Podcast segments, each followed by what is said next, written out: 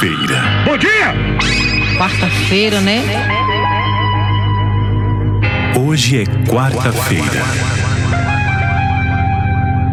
Estamos iniciando a edição de hoje do programa Conversando Água.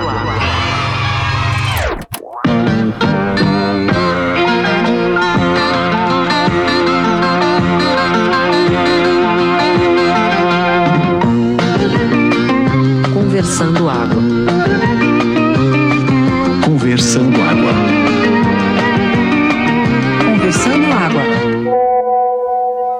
Quarta-feira, 16 de março de 2022, começando Conversando Água número 55. E bora começar o programa já falando de um tema fundamental para a sobrevivência da humanidade na face da Terra, que é o McDonald's. Eu estou trazendo esse tema aqui porque eu fiquei genuinamente comovido com as grandes filas, quilométricas filas na frente das lojas da McDonald's na Rússia. Né, são, os russos estão enfrentando aquele inverno rigoroso e fazendo filas quilométricas para garantir o último Big Mac. Como a gente sabe, McDonald's, juntamente com outras marcas, sabiamente se retirou da Rússia e aí as lojas estão com os dias contados lá, né? Tem dia para fechar e os russos estão lá. Tem russo comprando Big Mac a granel para estocar e depois especular no preço, uma vez que não vai existir mais McDonald's na Rússia e a tendência é que o Big Mac fique mais caro do que um Bitcoin. É uma atitude, eu acho que sábia, inclusive porque o, o sanduíche da McDonald's a gente sabe que se preserva crocante e fresquinho durante anos a fio, principalmente na Rússia, onde o ambiente se assemelha a uma geladeira. Né? Então o cara pode comprar 100 Big Macs e guardar em casa embaixo da cama, que daqui a 10 anos eles vão valer uma fortuna e estarão fresquinhos e prontos para serem deliciados pelo milionário que puder comprá-los. É isso aí. Especulação financeira em cima de sanduíche da Big Mac. Eu sou uma cachorra da McDonald's, tenho que confessar, porque passei muitos anos recusando McDonald's, não gostava, não tinha. genuinamente eu não, não gostava de McDonald's, mas não sei o que aconteceu na pandemia. Que hoje em dia eu não posso ter uma larica que eu já fico sonhando com aquela Coca-Cola sem gás, a batatinha super salgada e aquele sanduíche de papelão com aquele gostinho especial que deixa a gente viciado. É isso aí, McDonald's, essa é a minha experiência. Boa semana para todos. Bom dia, começando água. Mais uma semana, estamos aí firmes e fortes, apesar da guerra. É, essa questão do McDonald's aí, eu acho que tem que botar mesmo pra fuder na Rússia. Eu ia ficar mesmo preocupado se lá tivesse uma Maxi Burger e dissesse que ia fechar. Se eu fosse russo e dissesse que ia fechar a Maxi Burger, aí eu acho que o bicho ia pegar. Mas McDonald's realmente, eu me lembro aqui em Recife que era um marco essas situações assim de a primeira McDonald's que abriu, eu me lembro que foi ali perto do Clube Português. Eu me lembro que eu, eu estudei marketing né, na escola de marketing ali na Benfica. E eu me lembro de ter muito amigo meu que foi trabalhar na McDonald's porque tinha aquele sonho meio gringo, né? De trabalhar na McDonald's, fazer parte daquele esquema, ganhar aquelas bolinhas, funcionário do mês e tal, não sei o quê. E eu me lembro que eram filas quilométricas para entrar naquele drive, porque ninguém nunca parece que tinha comprado comida dentro do carro. E tinha toda aquela filosofia gringo-americana que a gente assistia nos filmes, que era foda. Mas é isso, McDonald's é marco, acho, de uma série de coisas. Eu não vou mentir, eu gosto. Aquele cheddar ali pra mim é sensacional, não vou mentir. Aquele sorvete branco que não tem gosto de nada, quando bota aquela calda, aquele amendoim que chama de sundae, depois eu acho sensacional. Mas eu concordo com Will, tem alguma paradinha ali, os caras botam, sei lá, alguma droga, alguma coisa que fica meio viciante, que o cara termina gostando mesmo. A batatinha, eu vou dizer, a batatinha é pra se arrombar, né? E realmente, eu nunca assisti esses Super Size essas coisas, esses filmes que tinha assim, não, exatamente para não deixar de comer, porque eu gosto. Graças a Deus não como muito, mas que eu gosto, eu gosto. Uma coisa que me lembra muito também a McDonald's do Clube Português, era uma coisa também que eu nunca entendi, era aquele Ronald McDonald's, aquele palhaço lá. Porque é, eu me lembro de, de algumas situações, de alguns pirrais, chegar na porta da McDonald's que abrir, ver o palhaço lá dentro, o cara vestido de palhaço, dar meia volta e sair correndo, velho. Porque o bicho era meio assustador. Podia ser listradinho de, de amarelo e vermelho, diabo que fosse, ter cara de palhacinho, mas pra mim o- era palhaço do terror. Eu já vi muito pirra sair correndo da McDonald's por causa dele. Cerejo, Super Size Me. Só dá vontade de comer McDonald's, velho. Você assiste aquele filme e já tá com o dedinho se bulindo assim para pedir no delivery. E olha que o delivery de McDonald's é uma bosta, chega tudo pior do que na loja, obviamente, né? Batatinha frita fofa, o refrigerante com menos gás ainda, sanduíche todo amassado, todo mufino. Eu não consigo nem entender como é que, que os sanduíches duram tantos anos fresquinhos, mas não resistem a uma viagem de moto com o entregador. Né? É um mistério da humanidade isso aí. Mas Super Size Me só dá vontade de comer McDonald's. Pô. Outro filme, vou dizer logo, que dá vontade de comer McDonald's é. Eu não lembro o nome, quando eu lembrar eu falo. Não, e o, o, a premissa de Super Size é completamente errada, né? Porque o cara faz a coisa mais idiota do mundo, tipo, eu vou passar agora só a comer na McDonald's, tipo, como se fosse uma coisa razoável de se fazer, né? Porra, vai passar todo dia comendo na Mira ali, tá ligado? Mira, pra quem não sabe, que em Recife é um restaurante de comida tradicional. Vai comer na Mira todo dia, tu morre numa semana, filho da puta, tá ligado? Então, Super Size, eu acho que a premissa é toda errada. E essa porra do delivery da McDonald's eu acho do caralho, porque se eu fosse professor de, de física e fosse dar aula de termodinâmica, eu ia encomendar um, um sanduíche da McDonald's para entregar na aula, porque eu ia explicar como funciona a termodinâmica. Sabe como é? Que é do caralho, porque chega o sanduíche frio e a Coca-Cola quente. É maravilha, troca. A troca térmica. Pois quando chegou o McDonald's no Recife, foi um fuzuê tão grande que as pessoas de João Pessoa, nossa capital vizinha, praticamente um bairro do Recife, pegavam o carro e vinham da Paraíba para Pernambuco para comer McDonald's. E, e, e realmente esse movimento foi tão intenso que rolou até é, reportagem no jornal, assim. Eu me lembro da reportagem, tinha uma foto, assim, de uns amigos no carro, assim, o carro com a placa João Pessoa, Paraíba, assim, no, enfrentando o drive-thru da, da McDonald's de Recife, assim, pra comer. Come, faz um lanchinho, depois compra outro, eu acho, para levar para casa e vai-se embora e cruza a fronteira estadual novamente. Essa foto dessa galera, inclusive, era com uns amigos, grandes amigos de uma amiga minha que estudava na faculdade comigo, Giovana. Até falei com ela semana passada. E que ela não sabia que eles viam fazer essa palhaçada. E aí, meu irmão, ela passou uma semana assim, num caso extremo de vergonha alheia, assim, foi, foi muito onda. Bom dia, começando água. Ô, Sere, tu falasse que foi a do Clube Português, mas se eu não me engano, a primeira McDonald's do Recife foi no Shopping Center Recife, aquela que ficava do lado de fora. Tá ligado? E eu lembro especificamente disso porque é, eu fui com meu tio que a gente foi comprar é, lanches pra jantar na casa de vovó, porque justamente era uma novidade do caralho, não sei o que lá. E tinha uma fila quilométrica do caralho. Só que aí, tipo, prestes a abrir, bem pertinho da hora de abrir, abriram uma segunda porta, que era do outro lado, que a galera não sabia que tinha essa segunda porta, e a gente se deu de bem, porque a gente conseguiu, tipo, viu que esse negócio ia abrir, sei lá como, e ficou em primeiro lugar da galera da segunda porta. Então a gente conseguiu pegar o lanche da McDonald's é, sem ter que esperar um milhão de anos para entrar na loja. Eu tenho para mim quase com certeza que foi a do Shopping Center Recife. Cecília está corretíssima. A primeira McDonald's do Recife foi Shopping Recife, ali do lado de fora. Para fuder ainda mais com os paraibanos, né? Porque os caras chegam pelo lado norte do estado e ainda tem que cruzar a cidade todinha para chegar na zona sul, que é onde ficava essa McDonald's. Pois acreditem, eu conheci o cara que era o Ronald McDonald do Brasil, entendeu? É daqui de Recife ele, inclusive, mas ele se mudou para, sei lá, para onde, Rio, São Paulo, não sei o quê, e virou o Ronald McDonald. E para quem não sabe o problema que o tá falando em relação a chegar pela zona norte e ter que parar na zona sul, Recife é o lugar onde você vai para Porto de Galinha, que é uma, praia que tá, sei lá, 60 quilômetros daqui, e você passa uma hora para sair da cidade e mais uma hora para chegar na praia. E aí então você é isso, assim, é, então, dentro da cidade, é, o, grande, o grande problema para ir para praia é sair da cidade. Depois que da cidade é tranquilo. Aliás, quem é Ronald McDonald perto do Palhaço Chocolate, né? Porque o Palhaço Chocolate tá aí na ativa, fazendo show, plagiando tudo quanto é personagem no show dele e saindo impune dessa parada, né? 80 anos de carreira. E parece que a McDonald's aboliu o Ronald McDonald da. Eu posso estar enganado, mas eu li em algum lugar que se não aboliu, está para abolir aí a imagem desse palhaço da comunicação da marca. Minha gente, pelo amor de Deus, uma cidade que tem rec Burger não deve nada ao McDonald's. McDonald's é um lixo, esqueçam isso. Vão pro Hack Burger, galera. Sejam felizes e lá ainda tem Heineken. E esse palhacinho é dos infernos. Eu nunca vi um palhaço tão feio, tão mal desenhado. Ele só me lembra filme de terror, sinceramente. O único sanduíche possível de Recife era o Mania de Comer. Descanse em paz. E o resto dá pra, dá pra quebrar o galho. Ah, e antes disso, a minha memória afetiva de é, hambúrgueres vai para Come Come. Particularmente como milho. Se a gente puxar mais um pouquinho essa corda, Cecília vai ter mais uns três hambúrgueres aqui de memória afetiva, porque já foi McDonald's, agora já é Come Come. Se esticar mais um pouquinho, vai aparecer mais um moi. Fala aí, Cecília. Falar nisso, alguém pode me esclarecer qual foi essa parada aí de censura do, do, do filme que tiraram da Netflix de, de Pochá e Gentile? Teve a ver com. Eu não. Alguém me explica aí. Recadinho do ouvinte explicando pra Cecília o que é a. Qual é essa ambulância aí? Recadinho do ouvinte. Bom dia, Conversando Água. Ouvinte ao vivo. Foi o seguinte, Fábio Porchat fez o papel num filme de Danilo Gentili, já começou errado aí, né? É, onde ele aparece se masturbando na frente de dois jovens, chamando dois, dois dos crianças, são pré-adolescentes, chamando para masturbar ele, para falar sobre, é, enfim, violência sexual.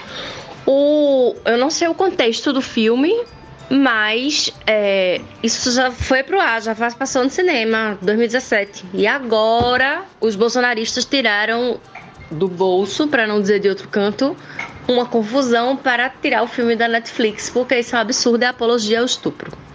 E aí tem toda uma discussão sobre o momento em que isso aconteceu, que essa censura aconteceu, se na hora errada. E eu já vi uma pessoa especialista em educação explicando que realmente não é adequado, adequado para 14 anos, mas que se seu filho por acaso já viu, sua filha por acaso já viu, pare, sente, converse com ela e explique que estupro e violência sexual nem sempre acontece com toque e com contato físico. Às vezes o abuso acontece simplesmente na presença da pessoa, assim. Não censuraram na época, porque na época os bolsonaristas adoraram o filme, disseram que era incrível, que era um filme que fugia do politicamente correto. Aí agora eles resolveram não gostar, porque eles são assim. Peraí, minha gente, eu lavei dois pratos aqui, vocês mudaram o assunto já. Deixa eu voltar pro assunto de palhaço bizarro, porque temos aí um desafio para Fred. Eu quero que Fred use seus talentos aí de manipulação de imagem, de programação, inteligência artificial, para revelar pra gente como é o rosto do palhaço chocolate sem a maquiagem, que é um negócio que ninguém nunca viu. Eu que já dividi palco com o Palhaço Chocolate, eu tive o meu show, Cecília estava também nesse dia, tive meu show interrompido pela porra da bandeira do Palhaço Chocolate. Eu não sei a cara do Palhaço Chocolate, eu só sei da mão dele, né? Que a mão dele não usa maquiagem e ele tem aquela mão que parece a mão da, da bruxa da Branca de Neve naquele momento que ela pega a maçã, sabe como é no, no, no filme da Disney. Pois bem, Fred, revela a cara desse palhaço aí pra gente ver quem é. E lembre-se que nos anos 80 o Fantástico, programa da Globo, já tinha contratado um desenhista forense, aquele cara que faz retratos falados, para tentar revelar como era a cara dos membros da banda Kiss, que se maquiavam depois de ter visto um show da Secos e Molhados e acharam muito legal e colocaram isso para frente. São mundialmente conhecidos por tocarem com a cara pintada e o Fantástico já queria revelar e como não tinha computação gráfica, chamou um desenhista forense que errou né? Todas as feições dos quatro membros. Mas eu sei que você vai acertar, então, por favor. Qual é a cara do palhaço chocolate? Bora conversando água. Quarta-feira começa sempre a mil com esse, com esse podcast maravilhoso. Olha, é, McDonald's. McDonald's tem alguma coisa para viciar de fato ali dentro. E eu respeito muito essas coisas que viciam o ser humano, né? Porque, pô, precisamos deles para sobreviver. Já dizia Chico Buarque, sem um cigarrinho, ninguém segura esse rojão. Então, sem um Maczinho, também ninguém segura esse rojão. Então, eu entendo o desespero dos russos, entendeu? Apesar que eu tô com Cecília, que saudade mesmo eu, eu tenho da, da, da Come Come. A Come Come com aquele Come Milho, hein? Show de bola. Inclusive o prédio onde funcionava a Come Come, que é uma das Come Come, né? Que é aqui perto de casa, acabou de ser derrubado para dar lugar a mais um prédio de apartamento gigantesco e bonito que ajuda na paisagem, ajuda no trânsito também. É uma beleza. Então é isso. E o que mais? Palhaço chocolate, bicho. Admiro demais. Admiro demais. Inclusive tem uma história dele. E de, num dia lá, muitos anos atrás, depois de um, de um dia das crianças extenuante, cujo ele fez um evento ali no, no 13 de maio, né, ele estava exausto, ele esqueceu de tirar a maquiagem né, na saída lá do evento, todo mundo já tinha ido embora, ele ficou lá no, como último a sair, foi sair foi fumar umzinho de leve. Foi fumar um e acabou sendo preso, ainda com a, com a máscara, ainda de, de maquiagem. A turma viu, ei, pode fumar maconha aqui não, e passaram a algema nele, velho. Não sei se é verdade essa história, mas eu ouvi falar, prenderam o palhaço chocolate certa feita, estourando um, ainda de maquiagem, ainda montado de palhaço, no Parque 13 de Maio. Isso aí já exalta aí o meados dos anos 90, se eu não me engano. E se for verdade, né? Mas se não for verdade também, fica sendo. A verdade é a versão dos fatos em que todo mundo acredita. Já tenho dito isso. Forte abraço. E para fechar minha participação nesta manhã aqui, que os jovens estão me chamando, essa fala de Cecília aí sobre abrir uma segunda porta e ela se dar bem na fila me lembrou de um caso escabroso que aconteceu. Quando foi rolar show de um artista adolescente em São Paulo, não sei se foi Justin Bieber, Selena Gomez, algum desses aí que os babacas gostam. Né? Aí vocês sabem que tem esse povo doente que acampa na fila meses antes para garantir um lugar privilegiado na frente do palco, né? Monta tenda e tudo, fica se revezando e tal. E não foi diferente. A calçada lá do, eu acho que era aquele estádio do Allianz, né? Que é o Palmeiras, não sei. Enfim, lá onde tem os shows em São Paulo. Na calçada ficou cheia de barracas e os adolescentes morando lá nessas barracas né, porque queriam arrumar esse, esse lugar privilegiado. Aí foi rolar uma reportagem lá da TV a entrevistadora chegou lá para a menina que estava na primeira barraca e disse: Quanto tempo você está aqui? Ela falou: 40 e tantos dias. E quantos tempo falta aí pro. Quantos dias faltam pro, pro show? Aí ela falou: Ah, faltam mais três meses, né? Então a mulher falou: Você vai passar aqui, sei lá, quase quatro meses, assim, cinco meses na barraca? Ela, sim, porque falando de tal meu artista preferido, eu tenho que pegar um lugar, não sei o que, não sei o que lá. Pois bem, vocês já sabem do desfecho disso. Depois teve uma reportagem dizendo que ela estava no portão errado e ela provocou o crescimento da fila no portão errado e abriram o, a entrada do negócio, foi a venda de ingressos, num portão do lado oposto. Tanto que abriram e eles só souberam pela internet. Eles estavam lá, mas souberam pela internet, porque o estádio é grande, tem um quarteirão todo. E saíram correndo, deixaram barraca lá, o caralho, para desespero. É castigo, o nome disso, castigo. Passou quatro meses na fila. Quando abriu, estava no rabo errado da fila. Né? Mas não termina aí essa história maravilhosa que corta para alguns anos depois e estava rolando uma reportagem na TV sobre as pessoas que se atrasam e não conseguem entrar para fazer a prova do Enem. Vocês sabem que tem esse fenômeno, né? Toda vez que vai ter Enem, tem sempre alguém que chega um, dois minutos atrasado e fica chorando no portão. Pois uma menina foi entrevistada chorando no portão do Enem, dizendo que não deu tempo para chegar para fazer a prova. E aí depois alguém na internet descobriu que era a mesma menina que foi entrevistada que estava passando meses na porta do show. Aí compararam, assim, botaram uma imagem junto da outra, assim, para detonar a coitada da menina que já estava sofrendo por ter se fudido no show e ter perdido o Enem. Mas, porra, minha filha, se você consegue passar meses para ver seu artista, porra, chega 10 minutinhos antes do Enem lá, vai lá. Não tem justificativa. Não bote a culpa no cara que fechou o portão, não, tá? Nesse caso, Will, a gente só tem uma questão a ser considerada: que se ela ficasse meses na fila do Enem, ela ia perder com toda certeza as aulas, ela ia deixar de estudar. É uma situação da veras delicada. Agora, realmente, as pessoas se antecipam para aquilo que elas querem, né? Eu me lembro aquela frase de coach: não lhe falta tempo, lhe falta definir prioridades. A menina claramente não soube definir uma prioridade. Bom dia, Conversando Água. Eu tô vindo aqui depois de toda essa conversa da quarta-feira de manhã aí, animadíssima, dizer que eu tenho um pouco de medo de palhaço, sim. E de alguns palhaços em específico. É, o Ronald McDonald nunca foi um palhaço que me, me apavorou, não. Mas eu me lembro, é, e toda vez que eu fecho meus olhos, eu posso me lembrar exatamente do quadro de palhaço que tinha na casa da minha avó. Quando a gente ia dormir lá no final de semana, é, tinha esse quadro, velho.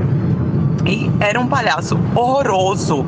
E ao mesmo tempo era uma coisa meio 3D, assim, meio real. E, e aí ele ficava olhando com aquela cara de. aquele sorriso meio falso, assim, meio. É, é, meio grande, mas ao mesmo tempo meio misterioso. E aí você, criança, ia dormir e aí você entrava no quarto com aquela luzinha baixa do abajur e tava lá, porra do palhaço olhando para você. Meu irmão, velho, esse palhaço destruiu várias noites minhas, assim. O início da noite, né? Que eu sempre fui boa de dormir, então depois que eu pego no sono, não tem problema. Mas, tipo, sempre de eu entrar no quarto e puta que pariu esse palhaço. E eu não sei se eu já comentei com vocês, mas eu também tenho medo de boneca. É um medo que eu tenho até hoje, assim. Eu acho boneca uma coisa muito apavorante. Principalmente essas bonecas que têm uma semelhança maior com a realidade. E que hoje em dia tá super em moda, né? Que é essa tal dessas Baby Alive, Baby Newborn e não sei o que lá. Meu irmão, velho, eu sou muito apavorada. Principalmente quando alguma parte da boneca quebra. Ou aquela que fica com o cabelo todo espetado para cima. Eu me fodo demais com boneca, velho. Não gosto não. Caralho, velho, Baby Alive e Baby Newborn é muito clichê de filme de terror, tá ligado? Puta que pariu. E sim, eu tenho duas filhas que têm bonecas e eu evito muito olhar para elas. É, eu não gosto, eu não sou aquela pessoa que brinca de boneca e acha super legal brincar de boneca, não. É, obviamente que não é um medo que me. É, como eu mandei no áudio que fica apavorada. Eu não gosto de, de olhar, eu não acho que decora. Eu, por, por mim, eu dava tudinho, mas também eu, obviamente, consigo conviver com elas é, dentro do, do espaço. Mas aquela newborn, as meninas não tem, não, que aquilo dali eu acho realmente apavorante. Aquela que é um bebê mesmo, assim, de verdade. De verdade, não. De mentira, mas com cara de verdade.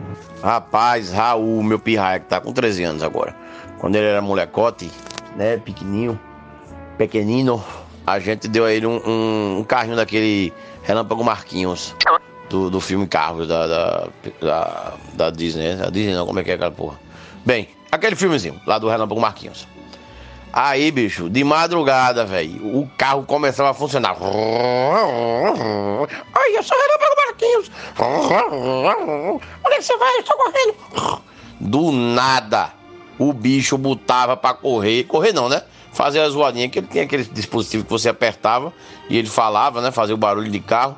Eu sei que isso que era aí, era que tava passando na porta do quarto dele assim. De madrugada você ouviu o carro funcionando. Aí eu fui lá e tirei a pilha, né?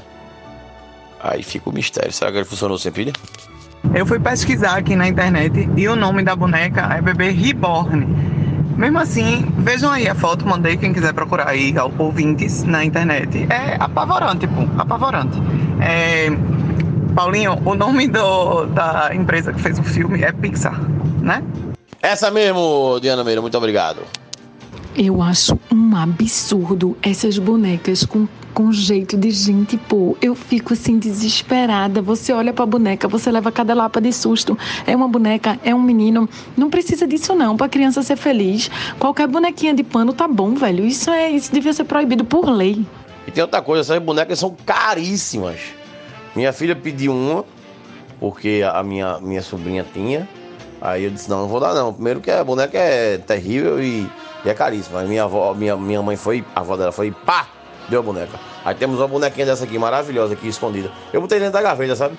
Fiz uma caminha, só deixa a bichinha dormir na gaveta, deixa a bichinha dormir na gaveta da cômoda, deixa. Aí tá bom, papai. Aí eu abri, botei, fechei a gaveta, está na gaveta dormindo até hoje. Espero que não acorde. Diana Moura, isso é proibido por lei em vários países, né? Tá aí o, o Talibã para comprovar, né? Não pode ter nenhuma figura que se assemelhe ao ser humano.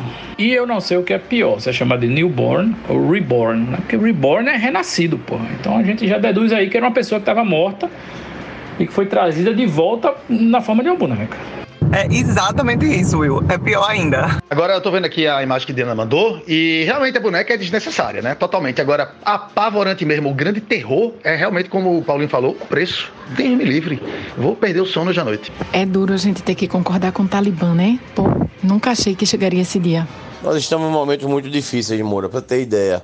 O Talibã está pedindo calma na Europa agora, a, a, a Rússia e a Ucrânia.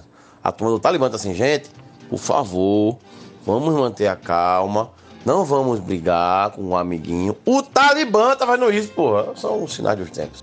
Se a gente botar isso no nível de qu o quanto fudido estamos, né? Aí tem um nível de fudido que é nível Talibã pedindo calma. Esse é o nível de fudido que a gente tá vivendo hoje em dia. Pois aproveitando aí que tocaram no assunto da guerra, a gente não pode deixar de falar do. Eu vou até abrir um quadro novo aqui que é Brasileiro só faz merda! Brasil! Não sei se vocês sabem, mas tem uns brasileiros mercenários que ficam por aí rodando o mundo procurando guerra para lutar em troca de dinheiro, né? Não sei se o ouvinte sabe também, mas várias guerras estão acontecendo simultaneamente, não apenas essa que passa no noticiário, mas todo dia tem uma guerra rolando. Eu acho que nos últimos 200 anos não houve um dia sequer em que não houvesse alguma guerra rolando em algum lugar. E tem os, os, os mercenários do mundo inteiro estão por aí querendo faturar, né? Brasileiro está nessa também. Alguns brasileiros se alistaram e foram lutar na Ucrânia contra a Rússia. Né? Alguns deles ficaram apavorados, voltaram e deram depoimentos na imprensa ridículos, dizendo eu não sabia que a guerra era desse jeito. E outros foram para ganhar like na internet. São tipo mercenários guerrilheiros influencers, gente que é ex-PM, ex-exército, ex-qualquer coisa e tem algum conhecimento aí do manuseio de armas e vai para luta. Obviamente que esses caras são quase sempre bolsonaristas e simpatizantes do neonazismo, né? E aí o que aconteceu, essa parte é foda. O que aconteceu é que eles estavam no front, lá lutando contra a Rússia e fazendo conteúdo para o Instagram, só que eles colocavam a localização, os russos que não são besta, seguiram esses caras, viram a localização e tacaram um míssil lá. E a imprensa internacional está dizendo que por causa dessa amostração dos brasileiros com geolocalização no Instagram, o míssil bateu lá e matou dezenas de pessoas que estavam lutando no exército paramilitar ucraniano, que é esse que eles contratam gente do mundo inteiro para ajudar no cacete. Nesse caso, chapéu de otário é marreta, né? O único problema disso, sinceramente falando, é que tinha gente lá que não estava postando e levou um míssil na cara de todo jeito, né? Mas o resto é para ter pena? Devo ter empatia com a pessoa que vai pra guerra e fica postando a localização? O que é que você faz com essa pessoa? Caralho, brasileiro tá de parabéns, né, velho? Já era escória na internet, né, velho? Então agora é escória na guerra, né? Puta que pariu, viu, velho? Tá de parabéns essa galera aí. Inclusive, eu não sei se esse número ainda vale, porque tá aí uns 10 anos de atraso, mas na, fica na margem de erro aí, fácil, fácil, né? Que o momento que a gente vive hoje tem mais guerras do que qualquer outro momento da história da humanidade. Então isso serve aí para quem tá dizendo que a coisa tá melhorando só porque tem essa vida né, de classe média e, e iludida, né? E aí acha que realmente o mundo tá um lugar bom pra caralho pra se viver. É isso aí. Fred, a informação é quase essa. Não é que a gente tenha neste momento um maior número de guerras acontecendo, mas a gente tem um maior número de pessoas afetadas por guerras. A gente deve ter um, sei lá, oficialmente umas oito guerras acontecendo agora, né? De pequenas e grandes. Tem guerra que tá aí há quatro anos rodando, ninguém fala porra nenhuma. Né? A Índia já tacou um míssil nuclear no Paquistão e disse que foi sem querer essa semana, isso já é outro assunto. Né? E o Paquistão interceptou esse míssil no ar. Mas o, o, que a gente tem hoje é um grande número, o maior número de pessoas afetadas pela guerra. Então, assim, a gente nunca teve tanta gente se deslocando para fugir de guerra, seja refugiado, seja gente que vai para a própria guerra, entendeu? Gente que está morrendo na guerra. Então, as guerras hoje elas causam um prejuízo muito maior. E se a gente juntar, na verdade, com outras informações, aí a gente vê que a situação está uma bosta mesmo. Não é que porque a gente tem remédios e a gente tem mais qualidade de vida, que o mundo está melhor, não. Porque é, é, a gente nunca teve, por exemplo, uma quantidade tão grande de pessoas que foram deslocadas de seus lugares de origem por conta de eventos naturais. Seja incêndio, seja terremoto, seja maremoto, cheia, o caralho, não sei o que. Aí junte isso com as guerras, junto com praga, o, o caralho, regime autoritário e realmente tá uma zona do cacete. Eu não quero nem continuar nesse assunto, senão o podcast vai ficar muito baixo astral. Por favor, tragam aí alguma coisa animada pra gente subir o, o, o clima de novo aqui. Eu fico só pensando assim, um país solta um míssil no outro sem querer. É quase como se fosse um pum, né? Eita, ups, escapou, foi sem querer. Queria saber como é que se faz isso. Evidentemente, estou falando do míssil, né? Do pum, eu sei como é que se faz sem querer. Falando em pum, o algoritmo errou feio comigo hoje de manhã porque apareceu uma notícia no Twitter de um perfil que eu não sigo que dizia que Poca, não sei quem porra é Poca, Poca foi internada porque segurou um pum. E ela aconselha, soltem mesmo. Assim, essa era a manchete. Eu, obviamente não cliquei porque eu não sei quem é Poca. E eu sei que segurar pum é uma coisa horrorosa, a pessoa tem que soltar mesmo. É isso aí. Pois é, amor, é que eu ia dizer. Acho que pum é fácil soltar sem querer, né? Você vai levantar e aí quando vir já foi. Agora eu acho que a analogia boa do míssil é tipo, meti um tapão na cara do outro e eita porra, foi sem querer, velho. A minha avó, dona Mariquinha, dizia: segura peido, dá nó nas tripas. Sabedoria de vó é sabedoria de vó, né, gente? Pelo amor. Eu nunca, jamais entendi o que danado é nó nas tripas. Eu não sei se vocês passaram por isso, mas quando eu era criança, alguém falava assim: não faz isso não que dá nó nas tripas. Eu sempre ficava me perguntando, cara, como é que dá nó nas tripas? Como é que isso é possível, né? Enfim. É, eu também não sei não, Moura, mas vou perguntar à vovó. Eu imagino que nó nas tripas seja uma torção da alça do intestino e meu irmão já teve e é foda. É tipo assim, por algum motivo, algum movimento, alguma coisa, você sabe que o intestino tá lá, né? Fazendo uma dança dentro da sua barriga enquanto transforma os alimentos em cocô.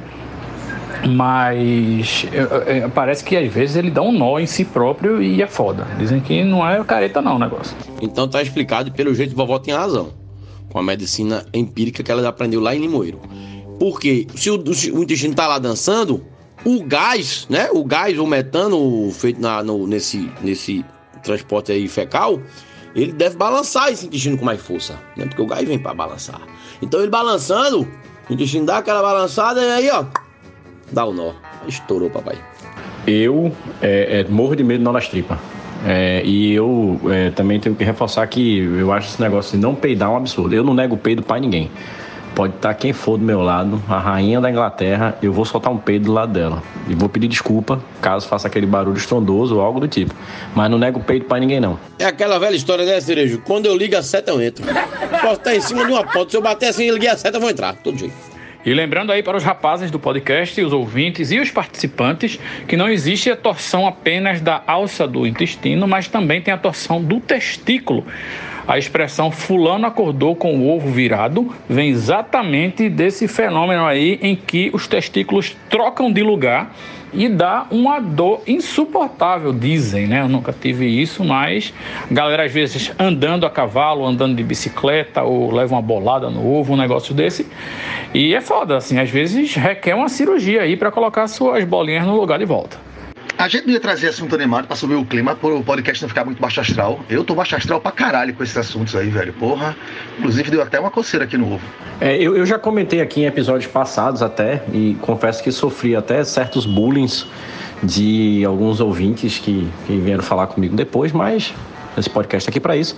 Eu nasci com os dois testículos num canto só no saco escrotal. Depois uma cirurgia foi e organizou isso. É, preocupado não só com isso, porque eu acho que isso não é nenhuma problemática para mim no futuro, de eu ficar de ovo virado, mas eu ando muito de bicicleta, né? E aí eu me preocupo muito com essa questão de onde ficam os testículos na cela e essa questão da próstata e tal, que muito ciclista fala disso. A minha cela, por exemplo, ela tem uma espécie de uma cava no meio dela, assim, exatamente para o meu ovo não virar e para não ficar amassando muito essa próstata. Mas é, relatos de ciclistas, ovos viram em bicicleta também. Eu queria trazer um relato aqui de uma coisa que eu, que eu vi hoje de manhã aqui pelo bairro. Tava resolvendo algumas coisas e não entendi muito bem. Uma eu entendi, que já não é a primeira vez, assim. É, às vezes quando passa um carro aqui de som desses, que é ligado a algum sindicato acho, da construção e tal, que fica mandando aquela mensagem pessoal da construção, que vai ter uma reunião do sindicato, vai ter alguma coisa do sindicato, né? E a música, velho, sempre foi a Edson Gomes com Vamos, amigo, lute! Vamos, amigo, lute! Vamos, amigo, ajude! Vamos, aquela história né? E o cara fala um negócio, fala não sei o que, não sei o que. Eu não entendi hoje, foi a segunda música. Depois que o cara falou, começou a tocar tum, tum, pá, tum, pá, tum, quer dançar, quer dançar. O Tigrão vai te ensinar. Eu, eu queria até a ajuda de vocês para entender qual o, a, ligação que tem com a primeira música, com aquele cunho mais né, revolucionário de luta, e depois quer dançar, quer dançar, o Tigrão vai ensinar. Então, o sindicato da construção, eu, eu confesso que não entendi. Cerejo, a música do bonde e do Tigrão é uma metáfora, né? O que a música é sobre botar no cu de outra pessoa, né? Esse negócio de, de aparar pela rabiola, vou passar cerol na música, tudo isso é como se o cara estivesse se preparando para meter no cu de alguém. Aí eu acho que tem a ver. Eu acho que o carro de som tá chamando aí o pessoal da construção civil para se unir para botar no cu do patrão, já que o patrão tá botando no cu do empregado há muito tempo já. Eu acho que é isso, é uma música sobre revanche e essa relação de quem é a pica e quem é o, o, o cu no ambiente de trabalho. Meu amigo Will, eu acho que não poderia ter uma explicação melhor. Eu, eu espero que seja isso. Agora imagina a reunião no sindicato, tá lá o, os operários da construção civil tudo decidindo qual vai ser a playlist do, do, do, carro de som que vai sair em protesto pelas ruas e alguém diz, vamos botar bonde do Tigrão aí, que é uma música sobre botar no cu do patrão. Por essas e outras que esse podcast é riquíssimo em cultura e não tem nada igual na mídia nacional. Por quê? Fomos de ovo virado para Edson Gomes, para Bom do Trigão, Tigrão, Tigrão, sexo anal. E o que mais? Somente, né? Já é muito. Tudo isso em questão de segundos. Eu falei segundos! Ninguém consegue isso, ninguém. Só a gente mesmo. Eu até queria pedir permissão, porque realmente hoje foi muito assunto em cima do outro, em pouco intervalo de tempo. E eu queria fazer uma contribuição sobre aquela parada das bonecas. Porque, meu irmão, eu tinha um pânico. O Gabriela tinha uns bebezinhos daquele da estrela, que não era esses bebê real, não. E eu me lembro, velho, que um tinha um olho assim, quebrado, tá ligado? Porque ele tinha aquele lance, quando você deitava, ele fechava o olhinho, quando levantava, ele abria, né? Aí o Gabriela, velho, teve um que ficou com um olho só quebrado, tá ligado? Aí você deitava, fechava os dois, quando ele levantava, velho, ele voltava só com o olho aberto, assim, meio lampião, tá ligado? Era apavorante aquilo ali. E outra coisa que eu tomei muito susto em shopping, nesses parquezinhos com esses, com esses bebês que são bem reais, que parece gente, é o jeito que as crianças carregam ele, porra. Porque você fica achando que aquela porra é de verdade, daqui a pouco vem um menino carregando pelo pé, arrastando pelo chão, e você faz, vamos matar o irmão. Fodeu. Pois é, Paulinho. Conversando Água é o podcast mais plurimulticultural em diversidade de assuntos em linha reta do mundo. e se ele voltou aí para a história das bonecas, né? Eu vou voltar para a história do nó nas tripas. Que, bicho, se, como eu não vou ter, né, a possibilidade de acordar com o ovo virado, porque, né, não tem ovos. Mas se for similar a tal da dor, do nó nas tripas, que é a alça de intestino torcida, essa eu já tive. E essa, velho, olha, eu sou ruim em sentir dor, viu? É muito difícil. Eu sou daquele povo que para dor tem que ser uma dor muito rochida. E essa só passou. Era aquela dor que dava, você vomitava de dor. E só passou na morfina, bicho. Pense. Essa daí é. Não é legal. Dor de nó nas tripas não é interessante. Pô, Cecília, eu imagino que deva ser uma dor realmente só comparável a torcer o ovo, né? Porque puta que pariu. É... Gente, eu queria trazer, já que a gente tá nessa miscelânea de assuntos, uma notícia que eu, que eu li ontem e me deixou boquiaberto, assim. Não é nada demais, é apenas uma gaia, notícia de gaia. Mas é uma gaia com detalhes Nelson Rodriguianos, assim, não sei se vocês viram. É a história de um, de um personal trainer.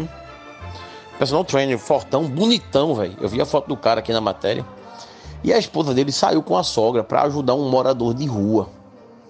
Nessa saída para ajudar o morador de rua, a esposa parece que se encantou. O, o morador de rua pediu para dar um abraço nela.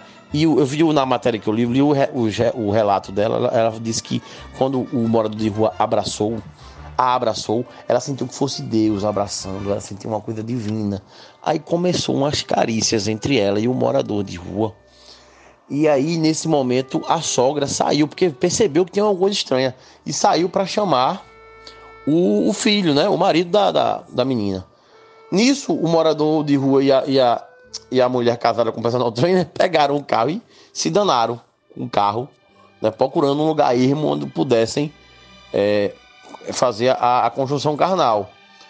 Bicho, aí as imagens que, que, eu, que eu vi na matéria mostram o cara chegando no carro, olhando o carro assim, botando a cara no vidro e ficando raivoso, dando murro no vidro. Aí depois ele consegue abrir a porta e ele espanca o cara, o morador de rua. Aí aparece o morador na, na matéria, aparece a foto do morador de rua, todo com a cara toda inchada, véio. E a mulher, e ele pensou que a mulher estava sendo estuprada, mas na verdade ela, ela disse que sentiu a presença de Deus no morador de rua e resolveu dar para ele, dar essa, essa satisfação carnal pro cara também, né? Vejam, percebam tantos detalhes, Nelson Rodriguianos nessa história, né? Tanta coisa, porque a mulher preferiu dar ao morador de rua do que ao personal trainer. É um tipo uma Geni, lembra de Geni? Do Zeppelin, né?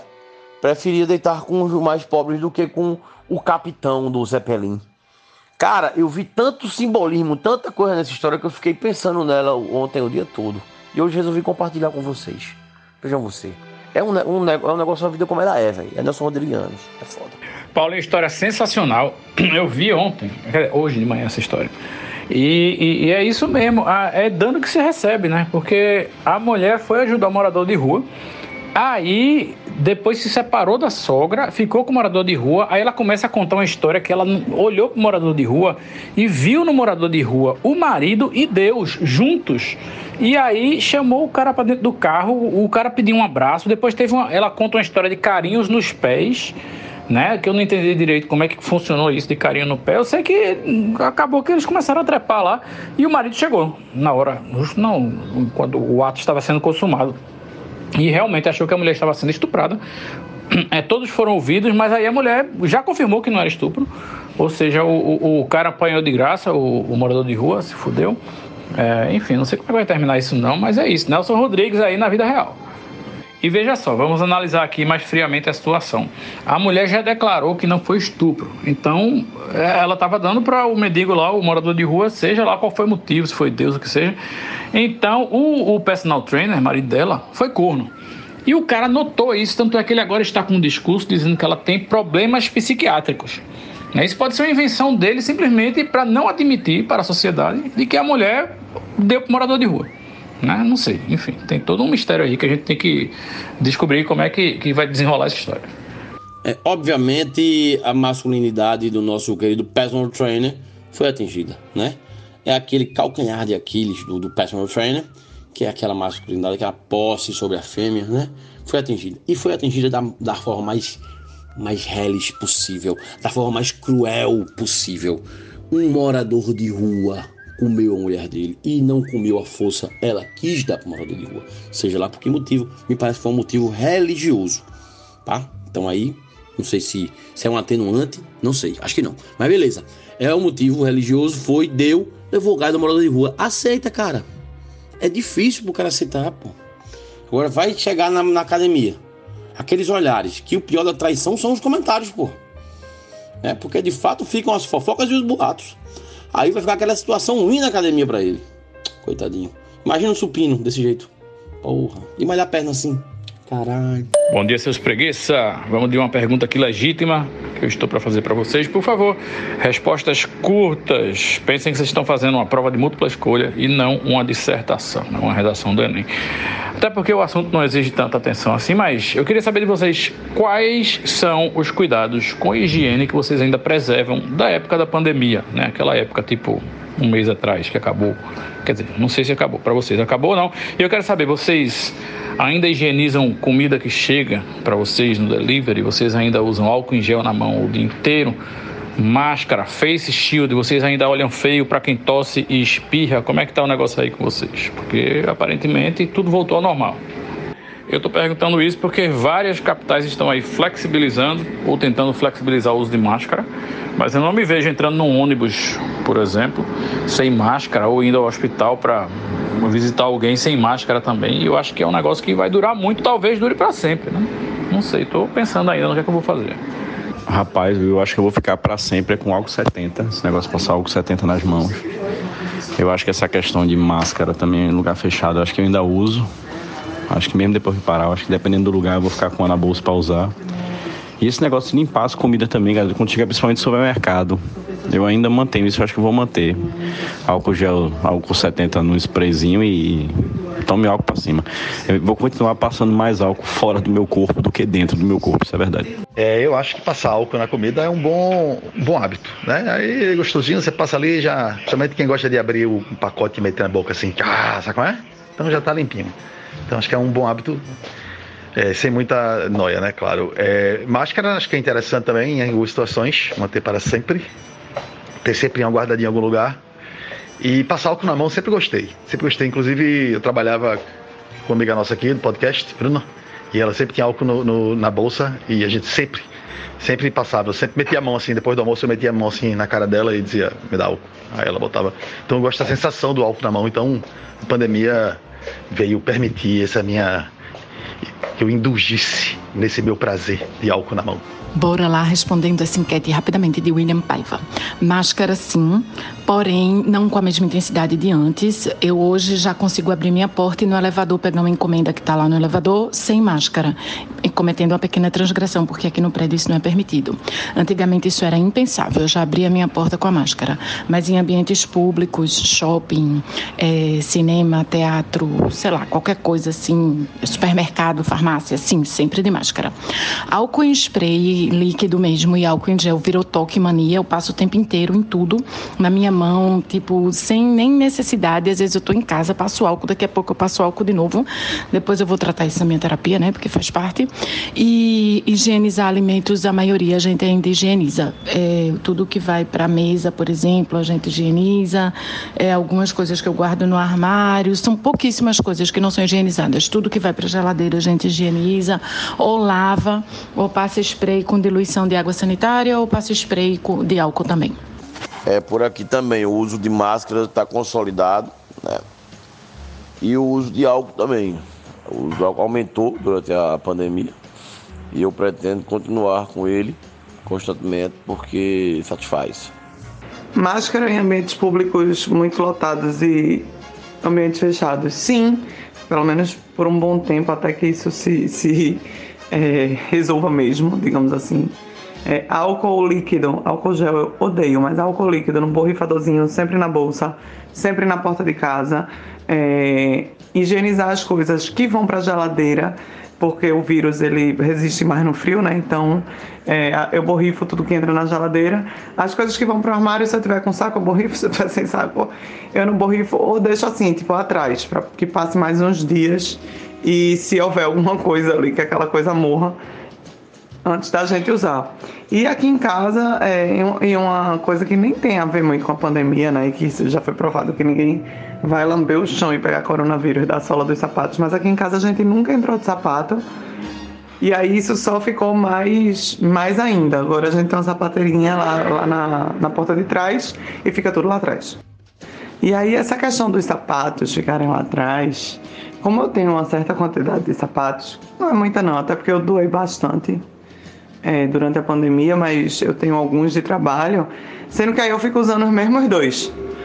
E aí, um dia desse eu fui pegar um no, no coisa que nunca mais eu tinha usado, ou seja, uma pandemia depois, e obviamente ele abriu, né, a lingueta no meio da rua. E vocês tiveram alguma experiência dessa de perder alguma coisa na pandemia porque simplesmente não usou mais? Aí tem coisa minha que eu não acho mais, inclusive, não só de, de perder porque rasgou, porque se carcomeu no armário, mas porque realmente eu não encontro. Não, sapato eu tô com dois jacaré aqui no meu armário. Dois que eu fui botei um para usar e vi que tava um pouco é, é, descoladinho, aí dei uma forçadinha, já vi que abriu, aí botei outro em seguida ele virou jacaré também. E aí, bem lembrado disso, até que eu tenho que levar no sapateiro ali de Casa Amarela para resolver isso. E eu esqueci de falar isso. Aqui em casa também a gente ficou com a sapateira realmente lá de fora e, e, e rolou uma sapateira dessa de madeirinha e tal. Também não tinha o hábito de entrar muito de sapato, não entrava uma vez ou outra, mas agora não entramos mesmo. Aí a sapateira é outra coisa que fica. O que eu perdi na, na pandemia por falta de uso mesmo foi minha dignidade. Nunca mais voltou. Mas eu, eu sou indignado com essa porra do sapato, velho. Que porra você tem que usar, tá ligado? Na pandemia não, mas eu perdi quando eu tava morando em São Luís, que eu passei. Eu não usava sapato lá, eu tinha um par que eu usava e foda-se, tá ligado? É simplesmente sapato desintegrado. Como é isso, hein, velho? Você tem que ficar usando aquela porra pra usar. E nunca entendi isso. Eu confesso que eu já tomei de saco cheio. Né, dessas medidas né, de, de, de cuidado por conta da, da, da, pandemia. Porém, seguimos fazendo né, enquanto for necessário, enquanto a nossa mente ainda nos aconselha a fazer, porque eu acho que independente de ser permitido ou não, né, algumas um relaxamento né, de, algumas, de algumas medidas, é, inclusive em relação ao uso de máscara, acho que a gente ainda vai passar um tempo noiado, né, sem achar que mesmo sendo permitido é seguro. É, aqui em casa, em relação a essa questão de, de, limpeza, de coisas que vêm da rua, a gente já relaxou já faz um bom tempo, né? Até porque tem muitas matérias, estudos dizendo que é, o tipo de contaminação dessa forma, por contato, é muito, muito improvável. Agora, em relação ao uso de máscara, por exemplo, e álcool gel, álcool gel eu sempre usei, né? Eu confesso que prefiro o álcool líquido também. Acho que esse eu vou manter, porque eu sempre gostei de estar com a mão limpa, isso eu sempre fiz. Então, isso certamente eu vou manter. Já usar, já andava de palquinho, vou continuar usando com mais frequência. Agora, essa questão do uso de máscara em ambientes públicos, né, que eu vou sentir no próximo mês, que a gente tem uma viagem marcada para o Rio de Janeiro, né, lá tá liberado o uso de máscara. E aí, vamos ver, né? Vou levar um monte de máscara, né? Ver como é que eu vou me sentir lá. E aí depois eu digo a vocês como é essa sensação de liberdade, se eu fiquei mais noiada ainda ou não. Mas acho que a tendência é essa mesmo, né? Afinal de contas, em algum momento a gente tem que, que começar realmente a diminuir. A, a, a, preocupação com isso à medida em que os números forem baixando, né? Temos que ir acompanhando o que é está sendo feito no mundo, vendo o que, é que as autoridades estão recomendando. Né? E agora, por exemplo, o índice de retransmissão está baixíssimo, então é um momento de fazer esse experimento e ver o que é que acontece. Se não der merda, aí eu acho que deve se replicar, né, para os outros locais onde tenham números similares. É isso, vamos, vou, vou ficar cautelosa ainda, vou levar minhas máscaras para o Rio de Janeiro, mas a depender de como for a experiência lá e a depender de como vai ser é, as consequências posteriores a, a essa medida né, de, de relaxamento total que estão fazendo no Rio de Janeiro, aí eu vou ser a favor ou não dessa liberação. Eu só levantaria aí um ponto que é essa questão de se sentir seguro baseado na liberação ou não, porque tem que ver de onde vem a informação da liberação, porque a liberação em si da máscara é uma decisão muito mais política do que de saúde pública. Então, a segurança não vem da liberação, tipo, liberou, então tá tranquilo, mas eu não vou usar, mas eu vou usar máscara porque eu não estou seguro, não. Acho que é bem provável que libere muito antes da hora de ser liberado, né? Apesar de que todo mundo já está liberando, né? Estados Unidos é só, só o Havaí, por enquanto, ainda mantém máscara, aqui já está muita gente liberando também. Mas a, como é a Omicron barra Delta, Deltromicon, Ombreltra tá vindo aí. Então não tem isso mais, assim, não tem ah, momento e agora, não. Se liberar agora, você está permitindo chegar essa nova variante. Então é uma falácia achar que porque está na, na, baixa a gente pode liberar um pouco. É, é, como a questão do antibiótico, né? Ah, passou os sintomas, eu vou deixar de tomar um antibiótico. É a pior coisa que você pode fazer. Você não está somente se prejudicando, você está prejudicando o mundo inteiro porque você está criando uma cepa mais potente daquele, daquele vírus ou daquela bactéria que você tinha, né? Sei lá. Então, tendo dito isso, eu sou o cara que eu tô já ligando foda-se. Mas eu tô falando, faço o que eu digo, não faço o que eu faço, como sempre.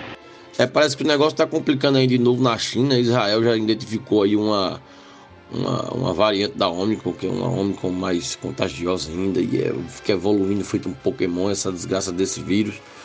E a Rússia está bombardeando aí a Ucrânia, já tomou conta aí da Crimeia e faz Vladivostok tá na dela lá, caladinha. Daqui a pouco tá a Babilônia, um hecatombe nuclear aí. Ninguém sabe o que vem, Semana Santa tá chegando. Judas Iscariote vai meter 30 moedas de ouro no bolso e vai trair o homem, prega na cruz, depois ressuscita. E ninguém sabe se vai ter guerra nuclear ou não vai ter. Eu sei que a situação não tá fácil para ninguém. Inclusive, a próxima variante já tem nome e é Deltacron. Eu acho que é isso, Delta Cron. O que é que vão fazer quando terminarem as letras gregas? Vão partir para outras letras? É? Eu acho que deviam usar nome de Pokémon. Inclusive, acho que foi uma oportunidade extremamente perdida não terem começado com essa porra, porque tem uns 600 Pokémon, meu velho. Vai ser foda de acabar. E ele evolui, saca? Ia ser foda. Tipo, em vez de chamar Delta Cron agora, chamava, sei lá, é, Pikachu do, do, Inferno. Como é que é? Pikachu evoluído? Não sei como é que é essa porra. Sabe como é? Aqueles Pokémon foda, quando evolui, já botava o nome dessa porra. Então você tinha é, tiers, né? Grau de. de é muito mais organizado. Não sei porque não chamar de Pokémon. Não, é não. Alguém vai ser demitido dessa porra. Eu começaria a dar nome de jogador de futebol. Dos ruins, né? Tipo, Biro, variante Birubiru. Variante Sirini, lateral do Náutico. Variante Amaral. Eu vou repetir o mesmo argumento que eu já levantei aqui no episódio que a gente teve a convidada de, da República Dominicana, que a gente falava sobre furacões, que a história é colocar nome que dá medo nas pessoas, porque lá nos Estados Unidos e no Caribe botam nome de mulher, tipo furacão Ana, furacão, sei lá, Zefa, uma coisa dessas, e as pessoas não têm medo do furacão e ficam na roda do furacão e se fodem. Deviam botar furacão Satangoso, furacão Darth Vader, essas coisas. Então, o, o, as variações dessas, desses vírus mortais também tinham que ter nomes tipo Satanás comendo o teu cu. Com areia, sem cuspe, sabe? É um negócio assim para o povo ficar apavorado. Principalmente o, o, povo de menos instrução, assim. O, porque você fica botando Omicron, a galera vai fazer, irmão, o que é, que é Omicron, velho? Omicron é nome de carro. Omicron é nome de, de relógio, sabe? Compre agora o seu Omicron em 12 vezes. Eu tenho que botar nome apavorante nessas porra aí para o povo, para se comunicar na língua do povo, porra. Ainda sobre essa parada de máscara, é, eu confesso que o único lugar fechado que eu não queria usar mais era no, no CT, lá onde eu treino, velho. Esse negócio de treinar de máscara, por mais que tenha inventado essas máscaras pro cara treinar e tal, mas meu irmão, tem uma hora que dá uma falta de ar do caralho. Você puxa e a porra do ar não vem, ou quando vem, vem grudado com um pano de máscara agarrado na tua venta. Nesse ponto aí, esse é o único lugar fechado que se liberar eu não queria usar mais não. William, concordo com o seu argumento do nome da, das variantes, mas esses teus exemplos foram péssimos, né? Os dois primeiros, o terceiro foi excelente, mas os dois primeiros, tipo Darth Vader e Satangos, velho, tu ia... Vai numa Comic Con da vida pra tu ver a merda que ia dar a turma ia e daí é de cosplay, tá ligado? Só acrescentando a minha fala, né, porque pode ter gerado dúvida, né, é, quando eu mencionei a gente deve seguir as recomendações das autoridades, não é autoridades governamentais, né, que são inclusive muito influenciadas até pelo Deus mercado. É, mas sim autoridades sanitárias, né? E diga-se autoridades sanitárias, não necessariamente as autoridades que estão no governo. Autoridades sanitárias, que eu digo, são as, as pessoas que têm autoridade para dar recomendações, que estudam, que. Enfim, ciência, né? A ciência. Acho que é da mesma forma que a gente tem que acreditar na ciência em, em, quando tem que se cuidar, quando ela diz também que é um momento de relaxar um pouco, é, a gente pode seguir essas orientações, mas sempre com um alerta, né? E eu tô assim, tipo, pagando para ver, tipo, primeiro esperando a galera fazer, ver o que, é que vai acontecer e depois dar a minha opinião, como eu falei acima. Mas é isso, gente. É, eu acho que a gente vai viver com a. vai conviver com a. com, com o coronavírus durante para sempre, eu acho, né? E a gente tem que achar, em algum momento, a ideia é essa, né? Quando conseguir ter algum tipo de controle sobre a doença, com as vacinas, né? E com a própria imunidade é, da população, como acontece com a gripe, e ela virar endêmica. Eu acho que ela não vai sumir e em algum momento a gente vai ter que dar cara a tapa e conviver com ela de alguma forma. Não sei se o momento é agora, não sei se o momento é daqui a seis meses, daqui a um ano, não sei. Mas é isso, a gente tem que ir acompanhando, seguindo a ciência, ver o que, é que as orientações das autoridades sanitárias são, como é que tá, o que é está acontecendo no resto do mundo e ir replicando. Passando aqui para dizer duas curiosidades. Hoje, dia 17 de março, hoje é dia do agente funerário, certo? Parabéns para você, agente funerário. E eu não sei se vocês sabem, mas hoje está fazendo 20 anos que Claudinho, da dupla Claudinho e Bochecha, morreu. Lembram disso? É, acidente de carro. Quando o cara estava no auge da carreira lá, começando a estourar musiquinha, um acidente de carro, morreu Claudinho, só ficou Bochecha. 20 anos já. Bem lembrado, Cerejo. Uma perda lamentável, porém era previsível, já que a regra é que sempre o primeiro nome da dupla morre primeiro, né? Foi Claudinho Bochecha, quem morreu primeiro, Claudinho. Leandro e Leonardo, quem morreu primeiro, Leandro. Milionários é rico, quem morreu primeiro, milionário. Quem mais? João Paulo e Daniel. Quem morreu primeiro, João Paulo. Daniel tá aí fazendo carreira. Chitãozinho e Chororó, quem vai morrer primeiro? Chitãozinho. Tô dizendo, velho. Tem esse padrão aí na música. Não sei porquê, mas tem. Rapaz, eu nunca parei para pensar nisso, não. Você tava falando aí, antes, o último você falar, João Paulo e Daniel, eu tava pensando exatamente. Já foi o primeiro que me veio na cabeça, assim, de que morreu. Eu fiz, caralho, João Paulo e Daniel é mesmo o primeiro. Será, velho, que é uma maldição? Patati e Patatá também. Quem morre primeiro é o Patati. Nesse caso também, quem vai morrer primeiro é Sandy, né? Se bem que eu achei durante um bom tempo que Sandy e Júnior era uma pessoa só. Até entender que era uma, uma dupla mesmo. É, e uma outra coisa que eu queria saber também, será que isso se estende também para outros tipos de duplas, tipo dupla de vôlei de praia, por exemplo? Ricardo Emanuel. Quem vai morrer primeiro é Ricardo? E aí tem a questão do Pepe e Nenê também, né? Que são gêmeos, pode ser que a moto se confunda. Perigoso isso. É até bom se ligar na hora que for botar o nome da empresa, né? Sei lá, tipo Teixeira e Vanderlei associados, né? E aí, vê, tem que. Vai ser a briga, né? Caju e Castanha. Quem morreu primeiro? Caju. Ah, ainda bem que o nome do meu escritório é Gonzo Urubu e advogados associados. Mas quem é o Gonzo? Essa é a pergunta que você tem que se fazer. Aí quem tem que fazer resolver essa guerra é a morte. A morte que resolva quem é o Gonzo quem é o Urubu. Gente, só para atualizar vocês, para mostrar como é rápido essa galera de hoje em dia. A galera é muito rápida. Já fizeram um funk Senta pros sem teto. Senta pros sem teto pro ratão que te machuca. O, o refrão é assim. Não ouvi toda não. Mas o começo é bem legal. Senta pros sem teto pro ratão que te machuca. Pessoal, é impressionante, viu? Viva a música popular brasileira. Qual dos três protagonistas desse triângulo amoroso tem mais chances de se eleger pelo voto popular nas próximas eleições? Porque agora qualquer subcelebridade que se destaca na internet se candidata a alguma coisa para tentar uns quatro anos aí de mamata e regalias, né? Começou com Ruth Lemos, daqui de Recife, aquela do sanduíche ishi, se candidatou a vereadora, mas não ganhou. Aí vamos ver, né? Eu acho que o personal trainer tem perfil, né? Tem perfil de bolsonarista e tal. Eu acho que ele pode sair aí. Também tem um apelo, né? O apelo da traição, do, do sentimento, o cara tá sofrido, levantando peso e chorando. Acho que tem chance. Eu boto mais fé na menina. Ela já tem o discurso aí alinhado com Deus, que já garante uma vantagem. A gente sabe que próximas eleições serão definidas pelos evangélicos, né? E também tem o lado da caridade aí, né? Que ela realmente ela deu para os pobres, literalmente. É como diz a sabedoria popular, não é? Quem dá aos pobres paga um motel. Nesse caso, nem motel teve. Veja como ela foi sabida. Carro é muito melhor que motel. Pelo menos mais limpo é. Se, é depende também, né? Se o carro for seu.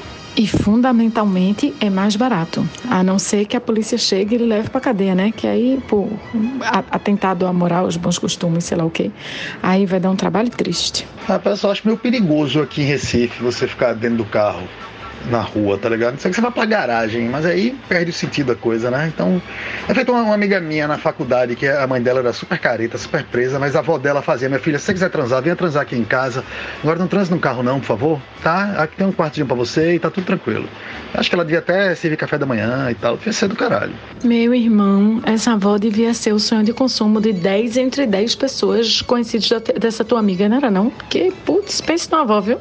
Eu nunca tive uma avó assim não, mas nem de longe. Rapaz, eu não vou dizer que é comum, não, porque obviamente não é, mas assim, é, a quantidade de vozes mais tranquilas do que as mães na época, assim, era, era algo surpreendente, assim, sei lá, acho que eu lembraria de três agora, o que é um número surpreendente, não é não? Pra, eu não vou dizer a, a década não, mas é uma década longínqua no passado. Rapaz, certamente carro é perigoso, viu? Agora, é, a pessoa também que... Tem um esquema aí que o pessoal fazia de para estacionamento, né? De, de shopping, essas paradas de lugar fechado, assim. Tinha, inclusive, uns motéis que eram só a garagem. Você botava o carro lá dentro do, da casinha e não tinha quarto, não. Você ficava dentro do carro mesmo, mas ficava em segurança e conforto, né? Inclusive tinha um servicinho assim, você podia chamar a pessoa para levar um salgadinho, aí um negócio, um drink, mas tudo dentro do carro. E aí eu acho que a pessoa que está apta a transar dentro do carro está apta a fazer praticamente todas as coisas difíceis da vida. É verdade, Will, tinha mesmo esse tipo de estabelecimento. Eu me recordo, quando vim morar aqui, de conhecer assim, por ouvir falar, um ali no final da Avenida Recife, chamado Jardim de Alá. Você colocava o carro, tinha uns... Tinha como fosse um, uma, umas eiras assim na garagem, né? Dava um aspecto de, de, jardim na garagem, tinha umas plantas, o nome era Jardim de Alá. Você fazia o serviço lá, dentro do carro, do seu Passat, do seu Gol, BX, né? Dava-se dava um jeito. Isso, isso, Paulo. E aí parece, eu ouvi falar também que eles tinham um negócio de lenços umedecidos aí para você depois fazer o asseio, tanto o pessoal quanto do seu automóvel, e seguir a vida em frente, né? Porque também não ia dar assim para terminar vestir a roupa. Aqui dá, dá, mas não é o ideal, né? Olá, amiguinhos, bom dia. Estamos chegando ao final do nosso programa e agora é o momento das dicas da semana. Eu vou trazer uma dica aqui que ela pode também ser uma não dica, tudo depende da sua tolerância intelectual em explorar o conteúdo que eu vou apresentar. Mas temos que contextualizar. É o seguinte: toda terça-feira, fim de tarde, eu levo o livro na psicóloga e assim como qualquer sala de espera de médico do mundo inteiro, está passando Rede Globo e eu fico lá com meu headphone, meu computador trabalhando, mas na TV fica passando uma reprise de O Clone, aquela novela de ficção científica, por assim dizer, da Rede Globo, mas que mostra a cultura e mostra um povo de forma estereotipada, né? estrangeiros de forma estereotipada, assim como Caminho das Índias e outras novelas da Globo, que é o que a Globo faz de melhor, né? estereotipar. Essas novelas mostram realmente culturas e hábitos e línguas, tudo de forma muito estereotipada. E eu fiquei encucado com uma coisa. Eu disse: não é possível que isso seja uma prática somente da Globo no Brasil e que ninguém no mundo tenha feito nenhum produto audiovisual sobre o Brasil sem nenhum conhecimento de como é o Brasil. Né? Vamos ver se existe um tipo de vingança do audiovisual no mundo, retratando os brasileiros de forma estereotipada. E eu acabei achando, numa pesquisa rápida, uma série produzida no Iraque chamada Samba, que foi ao ar, só tem uma temporada, foi ao ar entre 2011 e 2012, se eu não me engano. E as coisas que tem no YouTube dessa série Samba são incríveis incríveis. Vocês têm que ir lá assistir. Uma pena que o podcast não tem imagem, senão eu já colocaria aqui alguns trechos, porque a série, obviamente, é sobre cariocagem e bandidagem. Se passa num Rio de Janeiro fictício, que na verdade é no Iraque, e parece que são sobras de um set de filmagem que retratava Cuba né, a Havana, porque realmente de Rio de Janeiro tem pouca coisa. Eles até filmaram uma coisa ou outra nos pontos turísticos do Rio de Janeiro, mas o grosso da série se passa num Rio de Janeiro cenográfico, que não parece Rio de Janeiro. Mas o que impressiona é que todos os homens da série, sem exceção, ou eles são malandros carioca de suspensório e aquele chapeuzinho que virou moda aqui depois, né? Chapéu Panamá, né? Não sei como é que é o nome, aquele chapeuzinho de malandro, de, de jogador de sinuca né? Ou então o camarada é jogador de futebol e passa a série inteira com o uniforme do time, ou então o cara é traficante e passa a série inteira de preto com a balaclava preta na cabeça que só aparece a boca e os olhos e um fuzil na mão. Basicamente só tem isso. E todas as pessoas que circulam pela cidade estão vestidas como se estivessem num desfile de escola de samba na Sapucaí. Os carros param para que mulheres com aqueles vestidões de, de baiana de, de, escola de samba atravessem, assim, tem mulheres, tem porta-bandeira atravessando a rua, saca? E eu não sei até que ponto isso é de propósito, isso é caricato, isso é escrotice, ou se isso é realmente a visão que os caras têm do Rio de Janeiro. E aí, obviamente, que a trama é sobre policial e, porra, é bizarro, é bizarro, muito bizarro, tem umas coisas... E assim, ah, o mais impressionante também é que a trilha sonora só toca samba, mas são sambas produzidos no Iraque. Então você vê que é um samba falsier, você vê que é cantado em, sei lá qual é a língua do Iraque. E a porra é um sucesso, viu? É, tem um, uma legião de fãs, assim, que fica mantendo vivo aí o culto a essa série que se chama Samba, né? Compartilhando vídeos e compartilhando trechos mais emblemáticos. Uma pena que nenhum vídeo que eu achei tenha legenda. Então, o mais bizarro ainda é que eu assisti os pedaços tudo numa língua que eu desconheço completamente. Mas é isso aí, velho. O Brasil teve, foi, ah, teve uma vingança aí né, e, e, foi retratado pelo Iraque de uma forma muito, muito escrota. Parece muito aquele episódio dos Simpsons, em que a família dos Simpsons vem para o Brasil atrás de um, um, menino que sumiu, que, enfim, tem essa história que tem um macaco. Eu não vi macaco não na série, não vi. Mas tem muito tiro, muita confusão. E o mais impressionante também, que tudo que eu estou falando está impressionante, mas é que não tem nenhuma cena na praia simplesmente porque eles não tinham praia para filmar. Eu vi isso na, nas notas de produção lá que eu achei no, no IMDB. Mas eles não tinham praia para filmar. Então, uma porra sobre o Rio de Janeiro que não tem praia. Entendeu? Porque no Iraque não tinha praia para eles fazerem a série. Corram lá e procurem samba. Agora tem que escrever samba e tem que escrever Iraque. De preferência, Iraque. I-R-A-Q. Não bota Q-U-E no final, não. Bota I-R-A-Q. que vocês acham tudo sobre essa série no YouTube. Essa é a minha dica e a minha não dica. Ficou comprido esse áudio, né? Rapaz, falando aí, eu tava aqui, não, não, me parece com o Rio. Não, não, me parece com o Rio. É, não, não, é o Rio mesmo. Agora sim, realmente sem praia fica difícil. Tem um capítulo lá que tem um jogador. Eu não entendi se o jogador era traficante também ou era infiltrado, mas o cara vai jogar com um fuzil na mão, saca? Pra vocês verem o naipe da narrativa. Mas aí o jogo é para ser no Maracanã, obviamente. Aí eles ficam alternando. Tem umas imagens de arquivo que mostram assim, umas aéreas do Maracanã antigo ainda, antes da reforma da Copa, cheio de gente, né? Tipo, gente pra caralho no Maracanã. Aí quando vai pro campo, que, que é a hora do jogo. Meu irmão, o campo é um campo de bairro, assim, saca? Tipo, é um, um campo muito, muito vagabundo. Que você vê mesmo que não tem ninguém assistindo, que tem mato em volta, assim, eles nem se preocuparam em tapear isso. E aí a galera joga, a grama alta, assim, um negócio feio pra caralho. E aí, quando mostra do lado de fora de novo, assim, as aéreas, é o Maracanã lotado, saca? Eles acham que pode tapear. Ou, ou então o iraquiano é muito besta mesmo, ficou fascinado aí com o Rio de Janeiro e tolera esse tipo de, de permissividade visual. É, eu queria fazer um comentário sobre o que estava falando ontem do Jardim de Alá e tal, e essas situações de estacionamento, até para aproveitar que pode ser até a dica para alguém. Porque eu estava vendo, eu vi algum, faz um tempo já, tinha visto uma matéria sobre essa readaptação dos motéis, né? Eu, como se fui um cidadão que nessa, nessa coisa de ir para estacionamento, eu fui flagrado uma vez no Tacaruna. E como o mercado publicitário, ele era, antigamente ele era menor, porém bem fofoqueiro, foi até meio, digamos, complicado. E aí eu parei com essa história de estacionamento também, a partir dali, né? Eu era um jovem também, né? E aí o que que acontece? É, Jardim de Alá virou, nunca foi, mas virou muita opção para essa turma. A questão que teve, e aí pode ser a dica aí, os motéis tiveram uma adaptação muito grande por causa dessa situação também de você beber e não poder dirigir, né? De estar na night e chegar em um motel de Uber, por exemplo, né? onde você não vai guardar o carro, talvez o, o, o, motorista não queira entrar, você vai a pé até o seu quarto dentro do motel, uma série de coisas assim. Alguns se adaptaram para logo na entrada ter tipo uma espécie de apartamentozinhos, assim, que você chega, não tem estacionamento, você sobe lá e já vai furufunfa, né? E tem o famoso senzala também, que fica ali quase em em Apipux ou é Apipux ali, que eu não sei se ele sofreu adaptação do tipo, mas ele tem o famoso Se Vira dos 90, né? Você chega lá, você tem 90 minutos, paga lá uma bagatela, eu acho, de 60 reais, uma coisa assim, mas você vai lá, tem 90 minutos pra fazer sua história lá e tal, não sei o que, se consagrar nesses 90 minutos e depois ir pra galera, entendeu? Não sei se isso é dica, mas fica aí uma reflexão sobre o assunto já debatido aqui. Bom dia para todos. Olha aí, muito obrigado pelas informações. Nada melhor do que ter uma pessoa entendida no assunto, né, para trazer informações precisas e fresquinhas para a gente. É, tem um estúdio onde eu faço uns trabalhos dia de quarta que fica lá na Várzea. A Várzea é um bairro mais afastado aqui de Recife, para quem não sabe. E no caminho tem um, uma avenida famosíssima por ter muitos motéis, motel de todo tipo, todo preço. E aí tem um motel lá que eu não sei o nome agora, que deu uma renovada dessas aí que o Cereja falou, e aí eles têm uma suíte que tem uma lancha dentro, um barco, sei lá, é uma lancha, é.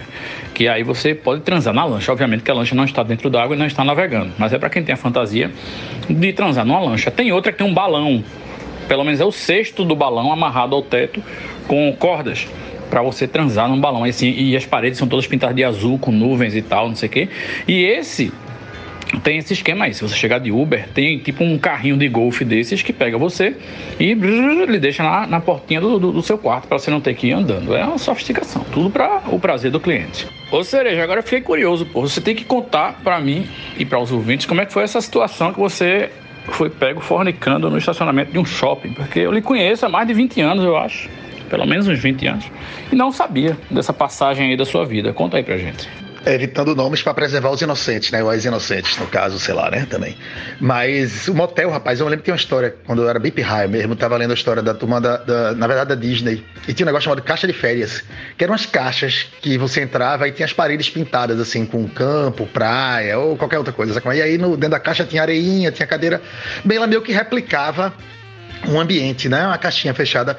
E eu pirraia, eu achava aquilo sensacional, porra, achava aquilo fantástico, tá ligado? E acho que motel, né, é a coisa que mais se aproxima disso.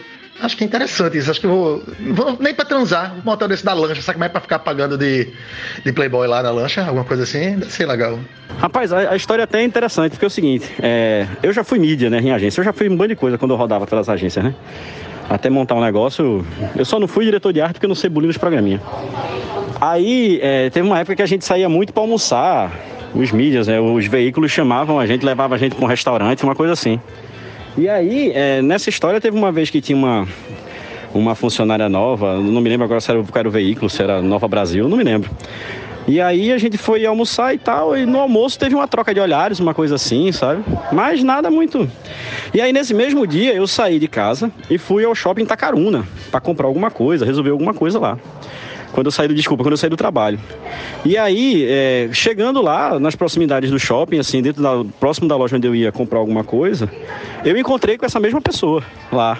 E aí, nova troca de olhares, se falou e tal, não sei o quê, mas aí, dois beijinhos e cada um pro seu canto. Quando ele tava saindo do shopping, no estacionamento, quando eu fui pegar meu carro, no mesmo momento que eu vou chegando para pegar meu carro, vem a mesma pessoa e tá com o carro estacionado, tipo, na diagonal do meu, assim, sabe?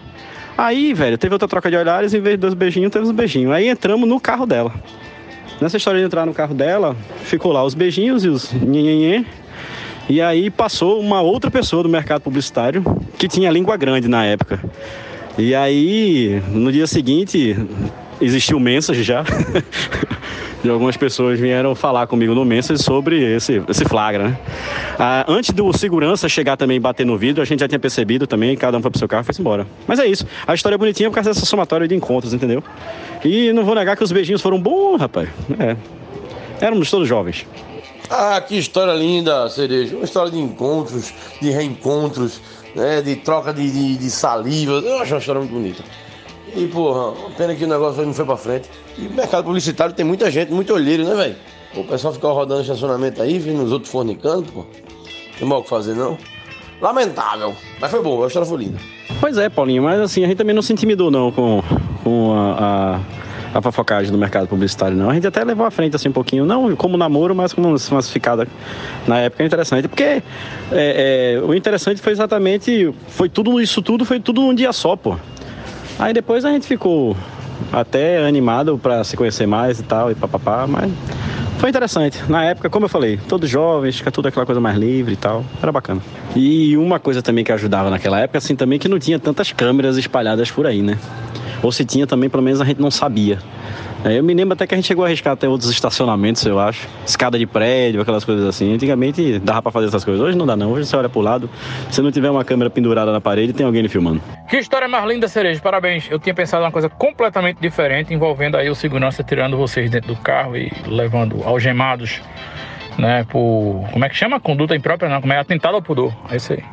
Bem, mas seguindo o passeio, já que hoje é sexta-feira, eu não tenho nenhuma dica muito relevante, mas ontem à noite eu, por coincidência, eu vi um LP que eu tenho aqui, Dona Ivone Lara, a diva do samba nacional. É um LP de 85, cujo título também é Ivone Lara. Eu tenho ele aqui, nunca tenho ouvido bastante, muito, mas parei para ouvir, adorei. Passei aqui a noite tomando meu vinho, fumando um beck, ouvindo um samba. E hoje de manhã, por coincidência, o Will falou dessa série iraniana, de nome Samba. Então não podia deixar de felicitar essa coincidência e dar minha dica. Escutem Dona Ivone Lara.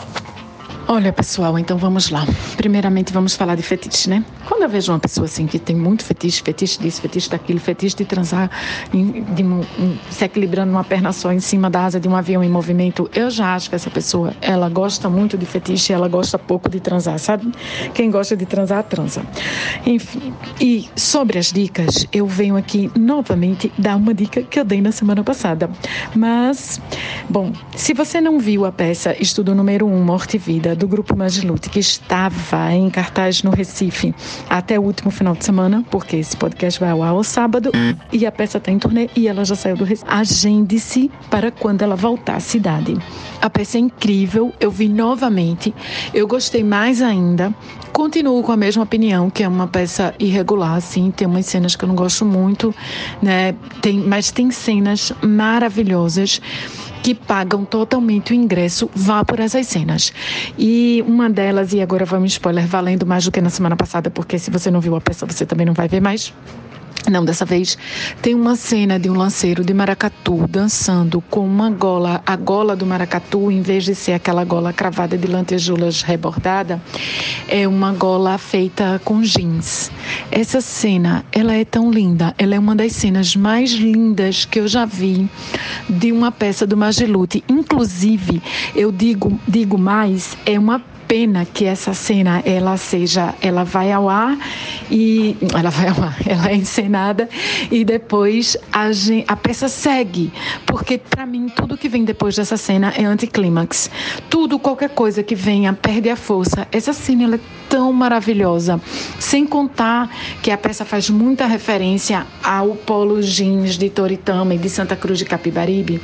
E eu acho que a peça não explica tanto isso e aqui eu vou dar um, vou fazer abrir um parênteses para explicar, por favor, Grupo Magilute, não me, não me linche, porque eu sei que às vezes a pessoa não quer explicação, mas a peça de João Cabral de Melo Neto, o poema, né, o Alto de Natal de João Cabral de Melo Neto, ele começa, ele segue o percurso do Capibaribe, né, porque Severino, o migrante, ele nasce nessa região, onde nasce também o Capibaribe, e ele vem migrando pelas margens do Capibaribe, até o Recife. Então toda a peça faz uma referência a quem seria esse novo Severino, esse Severino contemporâneo, esse Severino que migraria hoje.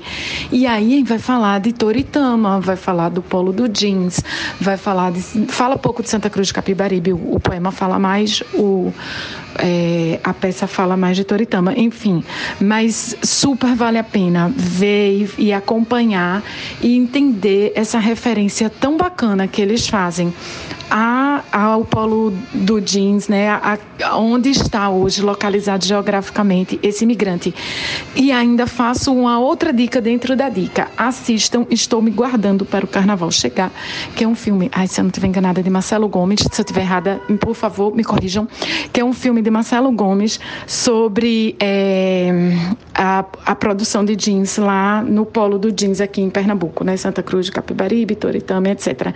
Vale super a pena e eles também fazem referência a esse, a esse filme. E é isso, pessoal. Boa sexta-feira para todos.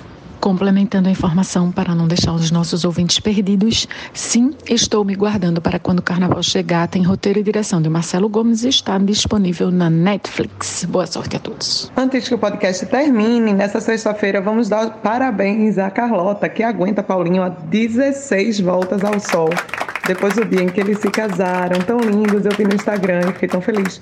Parabéns, Paulinho, parabéns, Carlota, um beijo para essa família, um beijo para Tartaruga, para o gato e para todo mundo. E estou aguardando ansiosa um convite para a cozinha de vocês na varanda. Obrigada, desde já. Valeu, Diana Meira, valeu, gente, obrigado pela lembrança. Vocês sabem que o pior casamento é o que dá certo, né? A pessoa envelhece junto, não tem muita novidade, mas é bom demais. Vamos em frente. Ninguém se entrega, é só reação. E agradecer especialmente aqui a minha madrinha e meu padrinho de casamento, o Wilps e Larissa, que estavam lá, abrilhantando aquela cerimônia, louca e maravilhosa. A última banda do casamento faltou, porque o baterista chegou drogado e sem bateria, só com a baqueta, com a baqueta na mão. Mesmo assim, valeu a pena. deu certo o casamento, tamo aí, ninguém se entrega. Gente, estamos passando aí por um momento em que o Telegram está sendo desligado no Brasil. Atitude corretíssima, uma vez que ele pode ser usado como uma ferramenta aí de comunicação e disseminação de fake news e alterar os resultados, influenciar nos resultados da nossa próxima eleição. Então, acho que o Brasil vai ser um lugar muito melhor sem Telegram, pelo menos até as eleições. É, e lembrando também que o Telegram é uma casa de mãe joana. Os governos de vários países já tentaram entrar em contato com a administração do Telegram sem sucesso.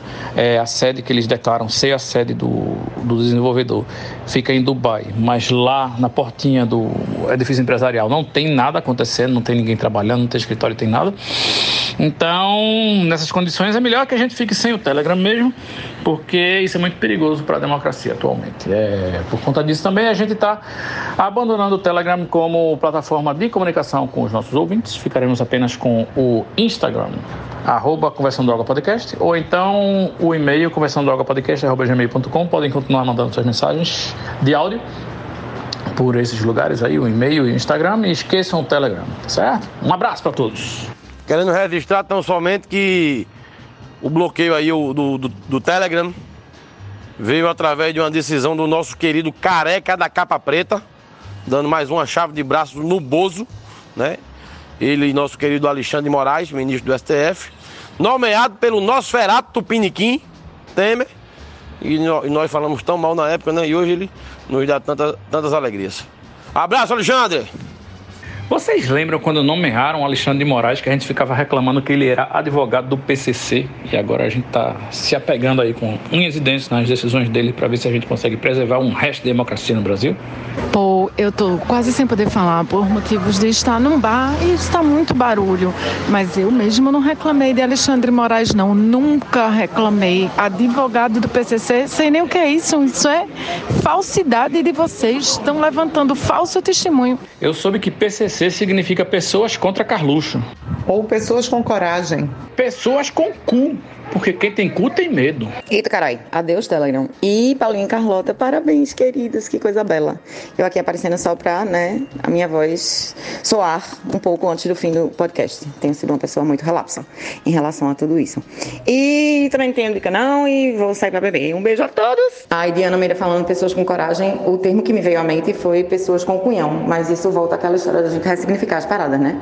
Porque, em tese, só quem tinha cunhão tinha coragem. E não é o caso, gente. Mulheres com ovários também têm muita coragem, às vezes muito mais que os homens. Mas é isso, vamos lá. Paulinho, meu querido, parabéns, parabéns para você, para Carlota. Feliz demais, participei desde o iníciozinho, quando vocês começaram aí a relação. Muita história para contar, hein? Vou abrir pro rock que eu diga. Feliz dia aí pra você, pra Carlota. Beijão. Que esse amor aí dure mais uma, uma, o infinito. Paulinho, querido confrade de podcast, felicidades, muito bom esse aniversário de casório, só coisas boas para vocês, 16 anos de muita luz e muito mais luz pela frente. Vamos embora, encerrar esse podcast em alto astral, na felicidade de quem comemora o amor. Amem, pessoas, amem. Obrigado a todos desse podcast por essas felicitações tão sinceras e gostosas e cremosas. Não sei o que eu faria da vida sem vocês. Agora, como diria o Teletubby, é hora de dar tchau. Tchau. Tchau. É, até parece que o amor não deu. Até parece que não soube amar. Você reclama do meu apogeu. Do meu apogeu. E todo o céu vai desabar. Ah, ah, é até quarta.